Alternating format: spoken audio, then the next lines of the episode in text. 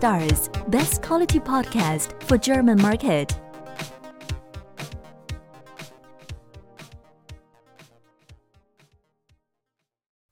Herzlich willkommen zu einer weiteren Ausgabe. Diesmal eine Solo-Episode, also kein, kein Interview.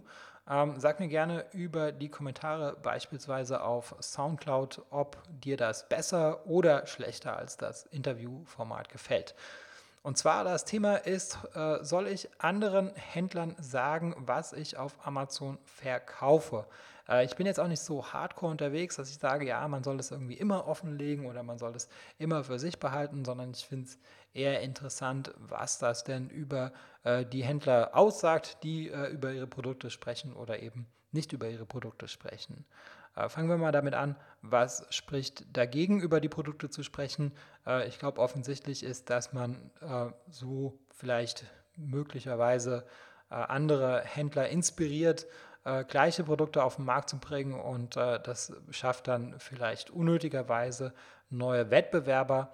Ähm, und das kann ja nur dazu führen, dass man entweder mit dem Preis runtergehen muss oder äh, dass man äh, weniger verkauft und dadurch äh, sinkt die Marge. Also in beiden Fällen ist es schlecht und deswegen ist es äh, am besten, man behält es für sich, äh, so lange wie es nur geht und äh, dann kann man möglichst lange viel, mehr, mehr Geld mit dem Produkt verdienen. Ähm, so, was spricht dafür, dass man darüber spricht? Ähm, da gibt es natürlich auch Gründe. Also zum einen, was ich immer ein bisschen komisch finde, ist, wenn Leute äh, Feedback haben wollen, beispielsweise auf Facebook, dann können sie halt auch gleich sagen, was für ein Produkt es geht, weil dann bekommt man auch das beste Feedback, wenn man immer äh, so allgemein äh, etwas sagt, ja, ich bin in der Kategorie Haustiere unterwegs, ähm, warum funktioniert das und das nicht, äh, ist immer ein bisschen schwer, da den Leuten zu helfen. Und äh, das, äh, das spricht zum Beispiel dafür, dass man, dass man gleich offen über das Produkt spricht.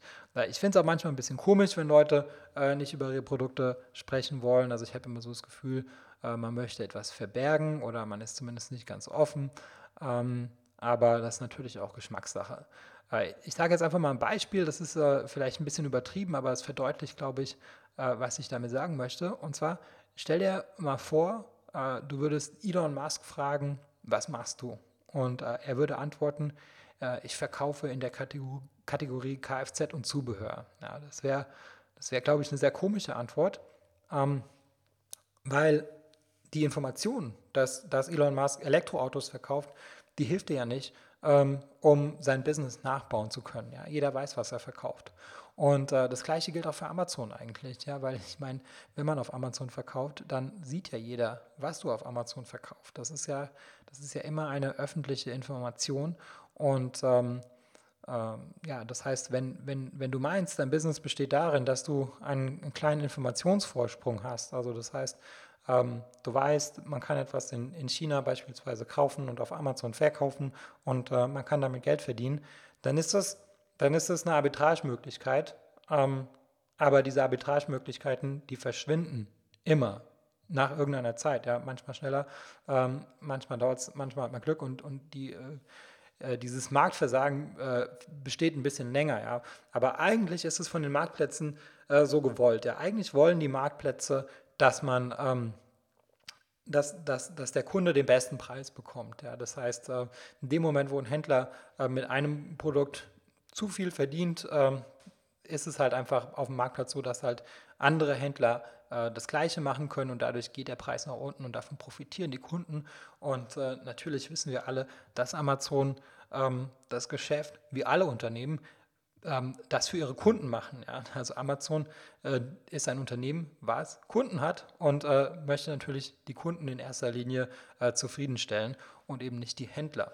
Und ähm, Deswegen, deswegen ist es ja immer eine, eine, kurzfristige Strategie oder eigentlich nur eine Hoffnung. Es ist nicht mal eine richtige Strategie, dass man halt möglichst lange ähm, diesen, diesen, diesen Informationsvorsprung geheim halten kann. Und außerdem ist er sowieso nicht geheim, weil die meisten Sachen sind sowieso ziemlich öffentlich. Das heißt, jemand, der nicht über sein Produkt sprechen möchte, ist aus meiner Sicht ähm, in, in, in seinem Unternehmen noch nicht so weit, was ja auch noch nicht, was ja nicht schlimm ist. Ja? Jeder hat ja mal angefangen. Aber, ähm, aber es kann kein dauerhafter Zustand sein. Also es kann nicht sein, dass du dauerhaft hoffst, dass, ähm, dass deine Nische unentdeckt bleibt.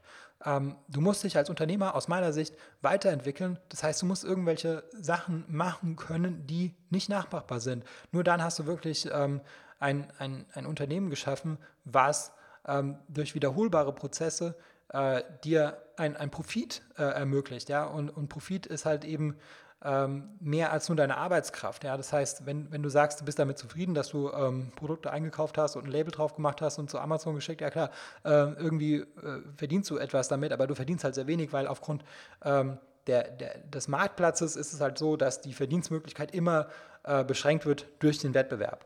Und ähm, jetzt ist die Frage, was kannst du machen, ähm, damit du äh, ein, ein schützbares Business hast. Ja? Und äh, du kannst Sachen besser machen als andere Händler. Das heißt, du, möglicherweise kannst du besser einkaufen, du kannst vielleicht besser vermarkten oder du hast ähm, andere Vorteile, wie zum Beispiel einen besseren Zugang zu der Zielgruppe, weil du einfach mehr von den Produkten verstehst. Oder du hast bereits eine Community ähm, in, in dieser Zielgruppe. Ähm, du hast eine E-Mail-Liste, du hast vielleicht eine, eine Facebook-Gruppe und so weiter oder, oder du besitzt einen Zugang äh, zu Influencern, äh, zu dieser Gruppe oder du hast auch eine, eine Marke aufgebaut. Auch das ist ja etwas, äh, was dazu führt, dass jemand, der das identische Produkt auf den Markt bringt, ähm, nicht den gleichen Preis durchsetzen kann, weil aufgrund der Marke haben die Leute halt ein höheres Vertrauen in dein Produkt und sind immer gewillt, äh, mehr Geld dafür auszugeben als ein, ein äh, vergleichbares Produkt, was eben nicht dieses, dieses Markenlogo ähm, hat. Und äh, das sind alles Sachen, die dazu führen, dass, dass es dir egal sein kann, ähm, dass andere Leute wissen, was du verkaufst, weil das Business ist nicht die, die Information, diese kleine Information, das ist nicht dein Business, ja, sondern dein Business ähm, sind die wiederholbaren Prozesse, ähm, die, die du hast oder, oder das, das äh, einzigartige Wissen, was, was du hast und was andere nicht nachmachen können. Und äh, in dem Fall, dann kannst du auch, dann kannst du auch drüber reden. Ja? Und ähm, das ist jetzt auch so äh, der Punkt ja, von dieser Episode. Das heißt, ähm, ja, wenn, wenn du nicht über deine, deine Produkte sprechen willst, dann ist das in Ordnung. Ähm, mein Appell ist, ja, denk mal drüber nach, ist das ein dauerhafter Zustand oder ist das jetzt nur der Zustand ähm, zum, zum Launch, zum Anfang und so weiter. Ähm, aber ähm, Im besten Fall sollte das äh, möglichst bald vorübergehen und äh, du solltest irgendwann mal ganz stolz äh, äh über deine Produkte sprechen können ähm, weil je mehr du über deine Produkte sprichst, desto mehr äh, Kunden erreichst du. Ja? Deswegen rede ich ja auch immer ganz offen und gerne ähm, über, über AMZ Stars, über MyTalent oder über Dragonflip, mache ich jetzt auch gerade übrigens, ähm, weil ich mir natürlich auch davon erhoffe, dass, dass die Leute, die sich das anhören, äh, möglicherweise auch äh, Kunde werden.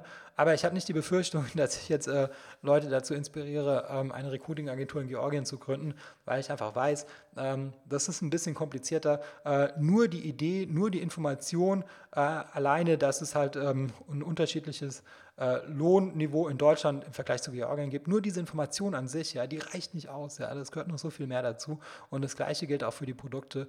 Ähm, und in diesem Sinne, ja, sag mir gerne, was, was du verkaufst. Ja, könnt ihr in den Kommentaren reinschreiben oder äh, sagt mir gerne, ähm, was, ob, ich, ob ich das alles falsch sehe, ob man das vielleicht doch äh, für sich behalten sollte.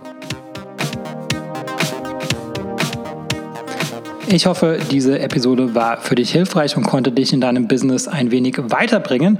Was dich aus meiner Sicht in deinem Business auf jeden Fall weiterbringen kann, ist MyTalent. MyTalent ist eine georgische Recruiting-Agentur für deutschsprachige virtuelle Assistenten.